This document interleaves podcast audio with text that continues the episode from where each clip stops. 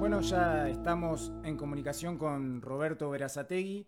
Este, estamos vía, vía Zoom. Eh, así que bueno, va a ser un placer charlar con, Roberto, periodista este, de Teis Sport, Carburando, Diario Clarín. Bienvenido a Zona Mixta, Robert. Hola Gonza, ¿cómo andás? Muy buenas tardes, un gusto compartir con ustedes este rato ahí en Zona Mixta. Bien, vos sabés que cuando cuando me apareciste en la imagen pensé que me estabas tirando toda la chapa y después vi que la, chombita, o sea, tenía los colores, pero no era exactamente lo que yo pensaba. Pero seguramente lo que pensaba está, en lo correcto. bueno, le, contamos a, los que nos están siendo por radio, este, tiene una camiseta, este, una chomba roja con un vivo blanco, así que este, viene por ahí la, pasión de, Roberto también más allá del automovilismo. Eh, justamente, Robert, bueno, este fin de semana eh, se, empezó a reescribir la historia de, la Fórmula 1. ¿Cómo, ¿Cómo, lo viviste? Yo siempre digo que eh, estos hechos uno el día de mañana tiene que recordar qué estaba haciendo y, cómo vivió esa situación, ¿no? Tal cual, como vos decís, ¿no? No siempre uno suele darse cuenta que lo que está viviendo pasa a ser histórico.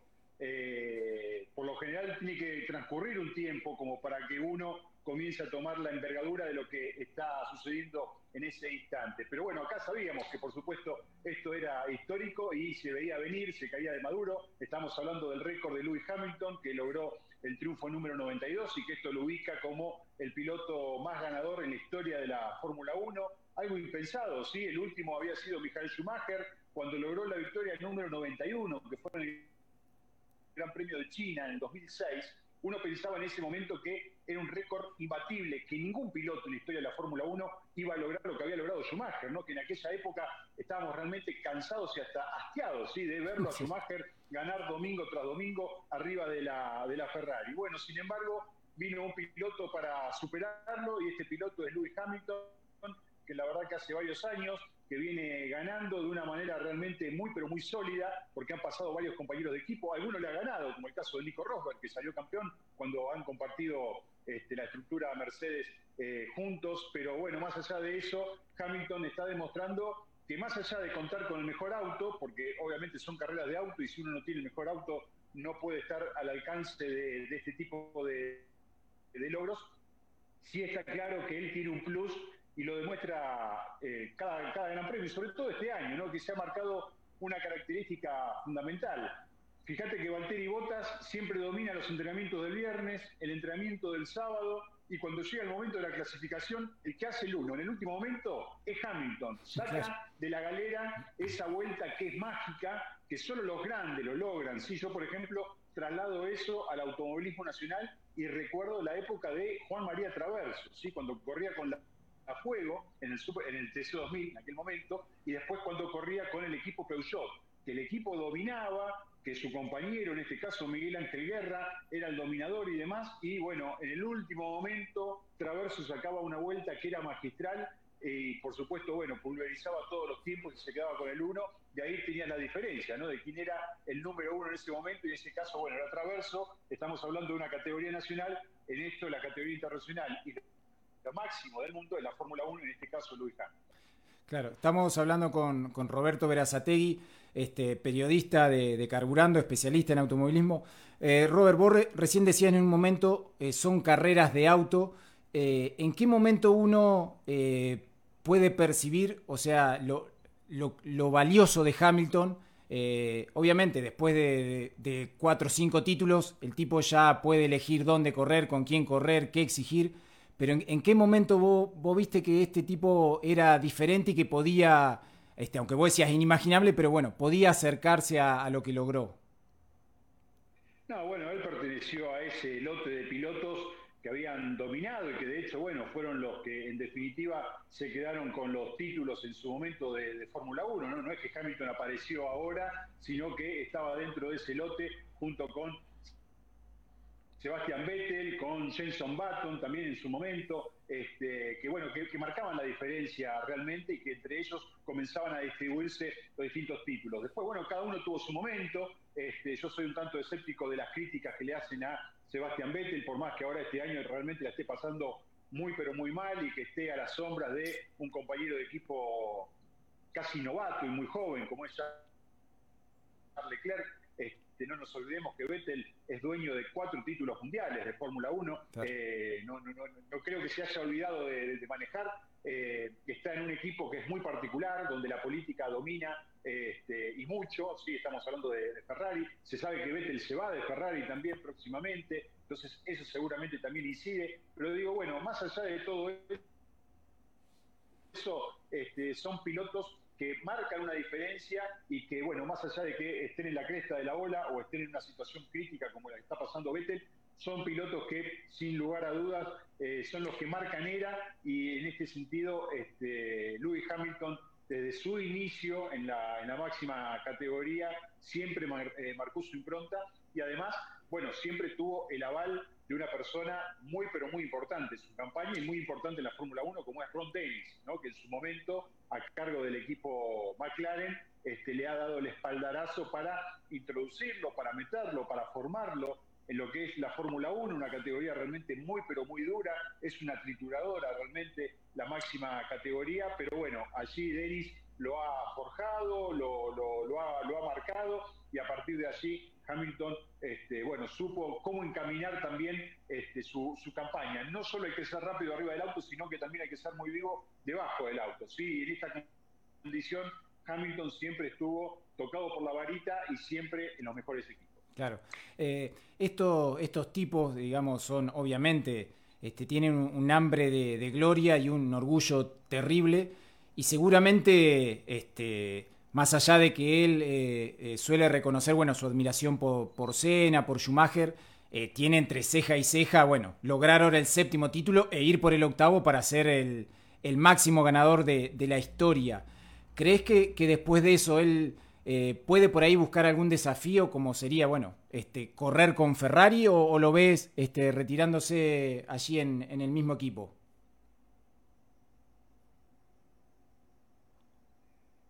La verdad que lo veo, veo muy difícil que Hamilton pase a, Ferrari. Tiene todo conformado dentro de, Mercedes.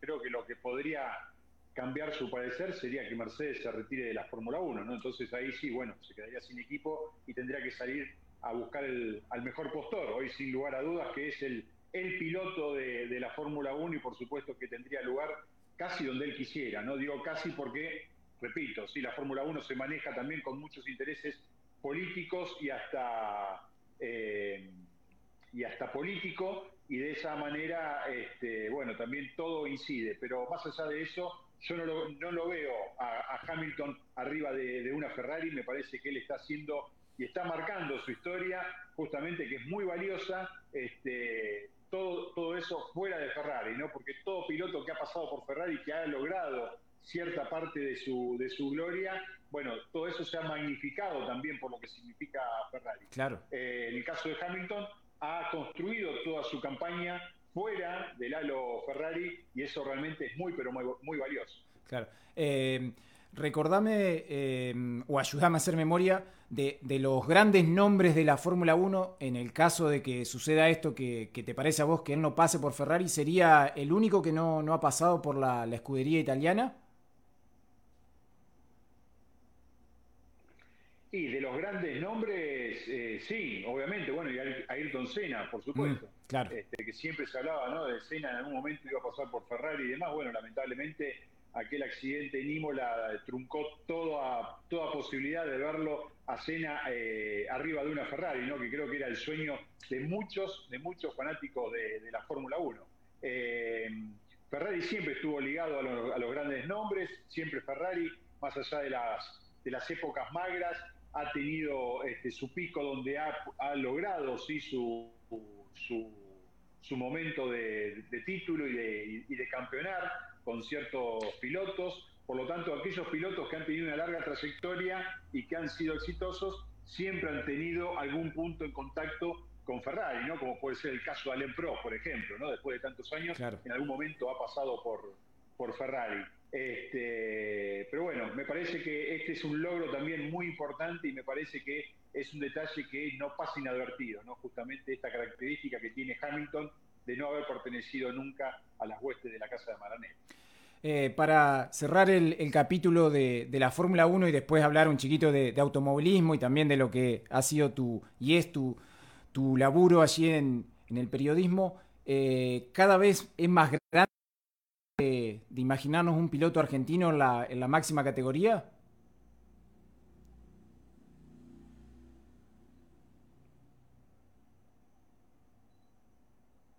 A ver, ahí está. Mira, eh, la relación de la Argentina con la Fórmula 1 está emparentada con nuestros vaivenes económicos. Eh, lamentablemente hoy la Argentina está pasando por una de las crisis más graves, si se quiere, de, la historia de, la economía argentina eh, y por lo tanto esta situación nos aleja cada vez más del primer mundo en, en todo sentido. Uno de esos sentidos tiene que ver con lo deportivo y en este caso con la Fórmula 1, que es una actividad que está ligada directamente con, con, la, con la economía. Los presupuestos que se manejan en la Fórmula 1 para la Argentina son totalmente inaccesibles. Este, te diría que son hasta eh, obscenos, si se quiere, ¿sí? para, para las, necesidades que tenemos lamentablemente en, en, nuestro país. Y hasta que no se revierta esta, esta situación, desde la Argentina, es muy difícil pensar en cualquier vínculo que podamos tener con la Fórmula 1, no solo un piloto en la, máxima categoría, la posibilidad de desarrollar un gran premio aquí en Argentina, cualquier vinculación con la Fórmula 1, bueno, lamentablemente a medida que va pasando el tiempo nos vamos alejando cada vez más, ¿sí? En el minuto a minuto que estamos todos mirando a cuánto se cotiza el dólar blue y el dólar oficial y demás, bueno, lamentablemente eh, eh, eh, esa, escalera que va pasando el dólar, eso nos va alejando cada vez más de la posibilidad, por lo menos en la Fórmula 1. ¿no? Te estoy hablando de este, un, nicho muy chiquito y quizá para, bueno, para fanáticos y, para entusiastas del automovilismo. ¿no? Quizá lo mismo pasa en otros rubros y mucho más importante, y que tiene que ver ya con una economía de ida y vuelta desde la Argentina hacia, hacia el resto del mundo. Pero lamentablemente cada vez estamos más alejados. Mira, justamente hoy se cumple un nuevo aniversario del último Gran Premio de Norberto Fontana en la Fórmula 1, que fue en 1997, allá en Jerez de la Frontera, cuando eh, Jacques Villeneuve le ganó el mano a mano a Michael Schumacher en aquella recordada definición en el trazado español. Y cuando miraba ese video ¿sí? de Fontana hablando y explicando cómo había sido su, su carrera, justamente estaba pensando en esto que vos me estabas preguntando, ¿no? Mira vos qué lejos que estamos de esa situación. Fontana llegó prácticamente sin, eh, sin apoyo económico, este, llegó gracias a su talento nada más, estuvo en el momento indicado cuando tenía que estar, porque justamente Gianni Morbidelli, que era el piloto titular de Sauer, se había eh, fisurado la, muñeca y por esa lesión, bueno, se le, se le abrió el lugar a Norberto Fontana. Eh, bueno, una Fórmula 1 que para hoy realmente es este, totalmente lejana, ¿no? Hoy un piloto no llega de esa manera como llegó Fontana. Los únicos pilotos que llegan son porque tienen algún aporte económico, este, inclusive los suplentes, ¿no? Porque ahora con todo esto del COVID, muchos pilotos que dan positivo, este, el equipo ya tiene que tener un piloto suplente para que lo reemplace. Bueno, hasta los suplentes también tienen que estar ahí en la gatera gracias a la posibilidad económica y lamentablemente nosotros estamos cada vez este, más lejos de esa situación. Claro. Eh, justamente me, me, pego a lo que vos contabas de Fontana, lo nombraste, o sea, él llegó por su talento. Eh, desde que vos estás cubriendo automovilismo, si, si tuviesen o te dan a elegir tres pilotos que vos viste en la pista, cubriendo obviamente, para decir, a, este me hubiese, a estos tres me hubiese gustado verlos en eh, subirse a un Fórmula 1. saquemos obviamente toda la parte económica, todo eso, pero decir, estos tres pilotos que yo vi en pista, eh, me hubiese gustado verlos en, la Fórmula 1, ¿a quién elegís? ¿O a quiénes elegís?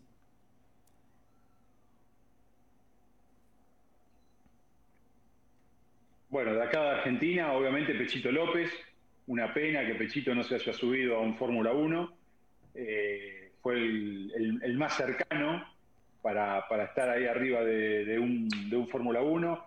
Una pena lo de Norberto Fontana, por más que se haya subido y haya participado en cuatro competencias, la idea de Fontana era, y, ese proyecto que se había iniciado era para que Fontana este, estuviera eh, ya directamente en, un equipo de manera titular y, desarrollando una campaña.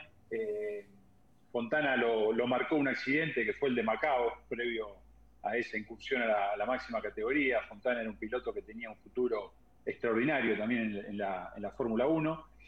Eh, después otro piloto que me hubiese gustado ver en la Fórmula 1 son varios. Eh, mm. Yo te menciono esos dos porque son los que trabajaron y los que estuvieron más cerca del ambiente de, la Fórmula 1. Lamentablemente, este, las últimas generaciones de pilotos eh, no han podido cristalizar, ¿sí? ni siquiera llegar este, a, los umbrales de, la Fórmula 1 y todo tiene que ver con una cuestión eh, de, la economía argentina. ¿no? A la medida que la economía argentina se iba debilitando, eh, bueno, esta, esta, esta situación se iba repitiendo permanentemente, ¿no? Pilotos argentinos que salían al exterior y que en muy poco tiempo tenían que pegar la vuelta porque se quedaban sin apoyo o porque veían que realmente eh, ese apoyo ya no, no, tenía ningún futuro y ya no tenía sentido continuar con, esa misión. Estamos en comunicación con Roberto Verazategui. Tuviste el, placer de, escribir dos libros, uno de la historia del TC y otro del TC 2000. ¿Cómo, cómo ves la actualidad de, del automovilismo argentino, más allá, bueno, obviamente de esta pandemia que nos, nos ha a todos este, metido en, esta situación tan particular, pero en general, ¿cómo, ¿cómo ves el automovilismo argentino? Bueno, a ver, está sobreviviendo ante una situación este, tan extraña como es la, pandemia, eh, lo que le está sucediendo a muchos rubros ya económico, si se quiere, no ni siquiera dentro del ámbito deportivo, tratar de eh, salir lo más airoso posible de esta, de esta temporada y de esta situación que realmente ha sido muy, pero muy compleja, ¿no? Tener en cuenta que más de medio año ha, transcurrido sin actividad, este, esto hizo mella en la economía de muchos equipos, de categorías, de instituciones, y bueno, en definitiva es como que el automovilismo se hizo fuerte como para recuperar terreno y empezar nuevamente con, esta situación. Lo que rescato del automovilismo argentino, más allá de las críticas, ¿no? lo que están metidos dentro del mundo del automovilismo eh, permanentemente, como, como sucede en, cualquier ámbito, ¿no? se ven más los, los aspectos negativos que los positivos, siempre tratando de mejorar la situación, en algunos casos de, solamente de criticar y demás, pero bueno, estamos acostumbrados a escuchar solamente lo, lo, negativo del automovilismo. Yo rescato este año que el automovilismo fue la primera disciplina deportiva en eh, recuperar la actividad, ¿sí? bajo esta circunstancia. Fue el primer deporte a nivel nacional que, volvió al ruedo, antes que el fútbol inclusive, muchos eran escépticos ante esta situación, muchos creían que primero iba a volver el fútbol y después el resto, sin embargo fue al revés. También es cierto que el fútbol también tiene otras características y ha pasado por otras situaciones este, que, bueno, merecen la autocrítica del mundo del fútbol, digamos, ¿no? Pero eso fue lo que ha retrasado al fútbol de, esta, de esta situación. Pero independientemente del fútbol, yo rescato el poder que tuvo el automovilismo para hacerse fuerte y volver antes que nadie este, a, su actividad. Ya con la actividad este, de regreso, eh, creo que el, el Super TC 2000 ha mostrado que ha cambiado para bien, eh, estrena o estrenó eh, reglamento técnico con nuevos autos y la verdad que bueno ha, causado una muy buena impresión, sobre todo con las dos carreras que desarrolló en Buenos Aires. La de ayer, la de Córdoba quizás fue la más floja de las tres, pero, pero tiene un gran potencial, sin lugar a dudas, muy buenos espectáculos. Eh, los, los, pilotos y los equipos también han quedado muy conformes con, con el nuevo, con el nuevo vehículo. Eh, y después, bueno, el resto de las categorías tratando de, sobrevivir, de cumplir con esta temporada. Y bueno, la idea de todos es que para el 2021 barajar y dar de nuevo y tratar de reacomodarse lo mejor posible, ¿no? Este, lo que ya tenemos este, cierta edad, recordamos la crisis del 2001 y ah, en ese momento también parecía que nada, nada sobrevivía a esa crisis y sin embargo me acuerdo que después de la explosión ¿sí? del corralito, que fue en diciembre y demás, a los 40 días el automovilismo arrancó, me acuerdo que el turismo carretera había arrancado en Mar de Ajó, en el Autódromo de Mar de Ajó, y prácticamente el TC arrancó como si nada, en medio de quizá la mayor crisis que ha sufrido la, Argentina, o por lo menos la, Argentina moderna, y, este, y el automovilismo salió, salió fortalecido de, esa situación. Ojalá pase lo mismo ahora, quizás sea muy, muy pronto, sí, como para, como para hacer un análisis de esta situación, habría que verlo un poquito más en perspectiva, quizás más a fin de año, decir, bueno, ¿dónde está parado el automovilismo argentino? Este, pero bueno, más allá de todas las... Ah, se cortó un poquito, pero hay un pequeño delay. Debilidades y la... A ver si... Ah, ahí está. Ahí estamos de vuelta, Robert. Ahí está. Este, te, te hago, te, voy haciendo las últimas. Siempre que charlamos con, bueno, gente que está trabajando este, en Capital Federal, en los grandes medios, eh, tratamos de aprovechar su experiencia para, bueno, algún oyente este, de acá del interior que esté escuchando, eh, sobre todo en este momento donde hay muchos chicos, obviamente, que, están terminando de manera muy particular su colegio, están pensando qué, irse a estudiar. Si, si anduvieses hoy caminando por la plaza de Roque Pérez y te encontrás con un chico Roberto que te dice que quiere ir a estudiarse, a estudiar periodismo deportivo, ¿qué, qué consejos le, le darías?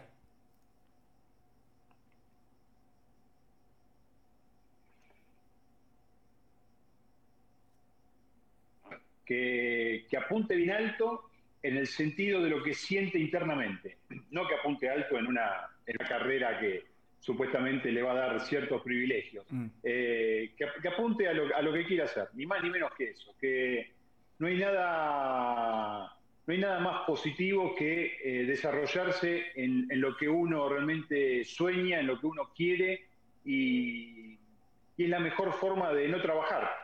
Eh, yo siempre digo eso, la mejor forma de, de no trabajar, porque cuando uno es peso, de estar haciendo algo por obligación, sino que lo está haciendo por placer, por pasión.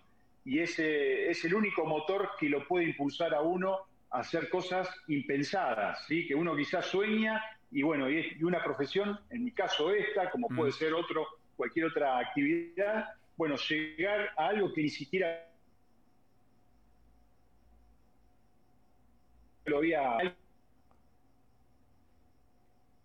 alguien pregunta si está bien a seguir determinada, este, determinado oficio, determinada profesión, eh, si es lo que realmente, y si estás convencido que es lo que realmente te gusta, anda para adelante. Después tenés toda la vida para arrepentirte, para cambiar de rumbo, para, para, ejercer otra, otra actividad. Pero lo más importante es hacer lo que a uno realmente le gusta. Yo cuando empecé en el secundario eh, la verdad que me maté en su momento porque en esa época había que dar examen de ingreso y había que tener los mejores promedios para seguir con la carrera que uno quería, porque era una carrera que tenía una gran demanda y muy poca oferta, que era electrónica. Mm. Eh, todo, me acuerdo que todos, todos queríamos estudiar electrónica y era un boom de la electrónica en ese momento con la computación y demás. Y yo, yo di el examen de ingreso, entré, este, tenía que tener un promedio este, aceptable para después continuar en la carrera, lo logré y cuando arranqué la especialización de electrónica, en ese momento ahí me di cuenta que no era lo mío. Me quería matar, después de tanto sacrificio me di cuenta que no era lo mío y además de la incertidumbre de qué es lo que quería y demás. Y bueno, ahí se me prendió la lamparita y digo, ¿qué es lo que me gusta? ¿Qué es lo que hago habitualmente y, y, casi automáticamente? Porque ahí está, ¿no? Si yo, por ejemplo, hubiese agarrado una guitarra y hubiese estado todo el día con la guitarra, y me hubiese dedicado a la música, qué sé yo. Después capaz que me moría de hambre siendo músico o no, capaz que... hoy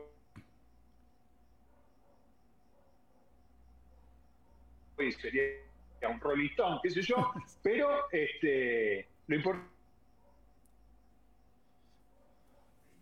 Gracias a Dios, en mi caso siempre se compraba el diario, así que yo era un gran lector del diario, todo el día leyendo el diario, escuchaba mucha radio, miraba mucha televisión, estaba permanentemente informado, me di cuenta que lo que me gustaba era el periodismo, y arranqué por el periodismo. Tuve la suerte que mis padres me apoyaron siempre en, todo lo que emprendí. Este, nunca tuve ninguna, ninguna oposición, ninguna objeción, todo lo contrario.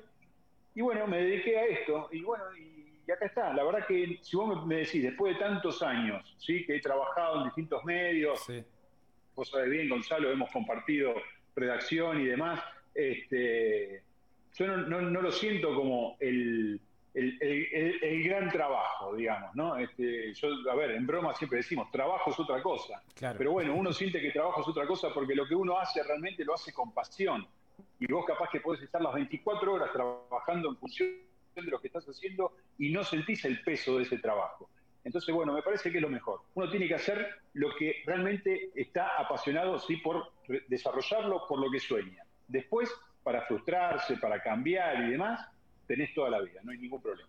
Bien, estamos hablando, como decíamos, con Roberto Verazategui, periodista de Carburando, T6 Sport y Diario Clarín. Te hago la última, Robert. Justamente vos hablabas de, los sueños y, este, y, estudiar o ir por ellos.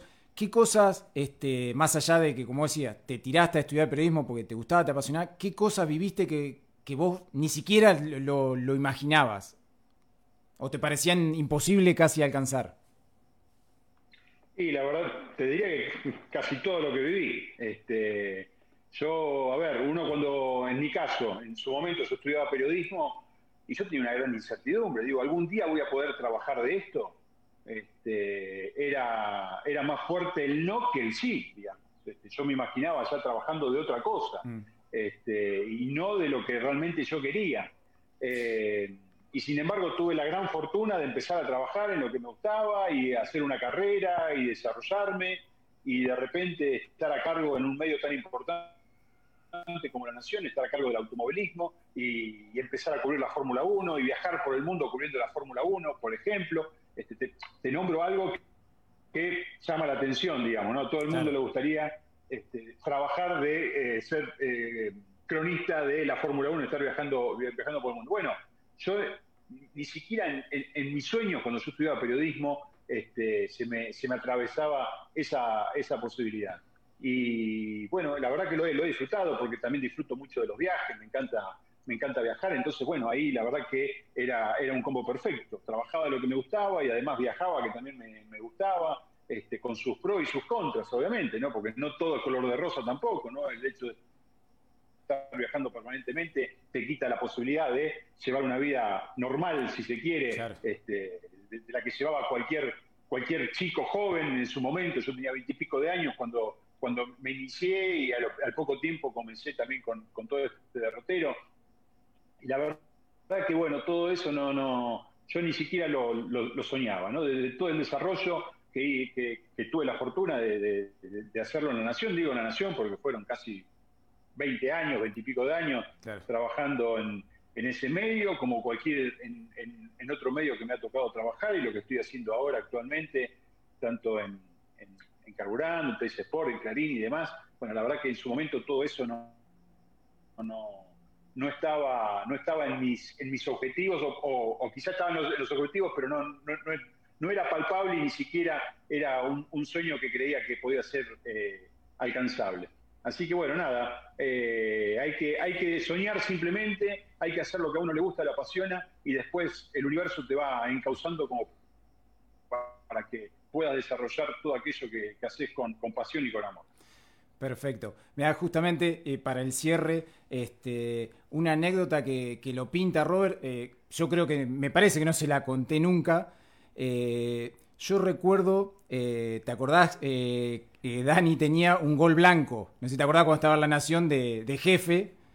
Bueno, yo venía, venía con él viajando en el gol blanco y creo que era este Ahora no recuerdo si era que eh, Fontana o Tuero iba a empezar a correr la Fórmula 1 y había sido un anuncio así medio de sorpresa.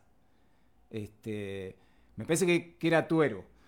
Y, vos inmediatamente lo, llamaste este, a, Dani al celular, le dijiste que, era tu Franco, pero que vos ibas a ir a, cubrir esa, esa noticia porque obviamente era el deporte que, que, vos tenías a cargo eh, y era lo que te apasionaba y a pesar de Franco ibas a ir a trabajar igual.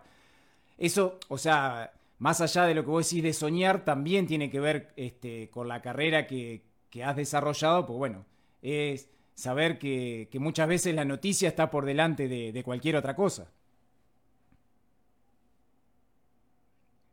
Bueno, la, verdad que no me acordaba de esto que, me estás contando, pero, pero sí, eh, la verdad que era así, uno, uno estaba de franco y se enteraba de alguna, de alguna situación que lo podía involucrar e inmediatamente dejaba todo para, este, para, estar al frente ¿no? de, la situación.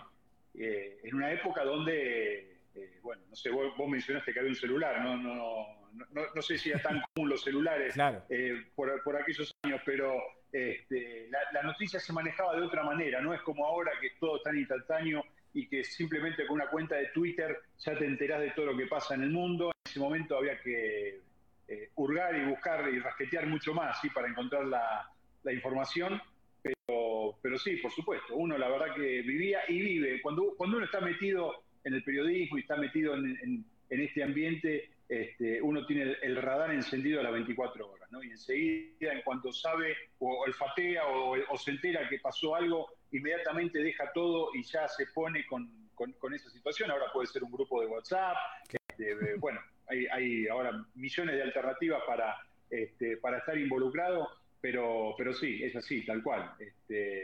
Y bueno, creo que eh, e, eso que vos estás diciendo no, no, no, no era solo en, mi caso, ¿no? Creo que todos los que estábamos ahí, eh, la verdad que hemos conformado un, grupo extraordinario por aquellos años en la vieja redacción del Diario de la Nación. De hecho, bueno, transformamos el suplemento deportivo de, la, Nación por, aquellos tiempos, cuando la Nación no se lo emparentaba tanto con, el mundo deportivo. Y bueno, todo tiene que ver con el trabajo que hicimos, pero más allá del trabajo profesional, eh, me refiero a lo otro, ¿no? el empuje que le dio cada uno desde la pasión para, para alcanzar ese objetivo, sin lugar a dudas.